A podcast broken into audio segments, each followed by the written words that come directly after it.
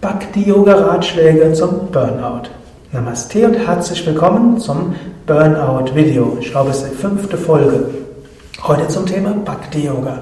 Was hat Bhakti Yoga zum Thema Burnout zu sagen? Bhakti Yoga ist der Yoga der Hingabe. Bhakti Yoga der Yoga der Gottesverehrung. Bhakti Yoga sagt, Gott steckt hinter allem. Hinter allem ist die eine unendliche Wirklichkeit. Und du kannst dich ganz dieser göttlichen Wirklichkeit hingeben.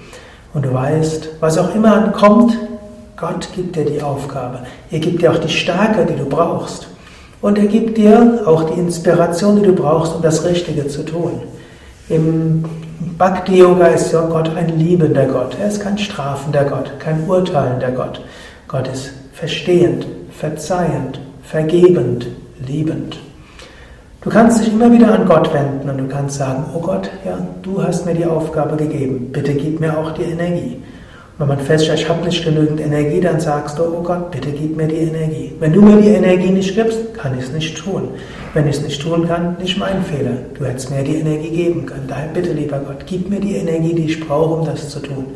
Dein Wille geschehe. Bhakti Yoga sagt auch, was auch immer geschieht, es geschieht zum Besten.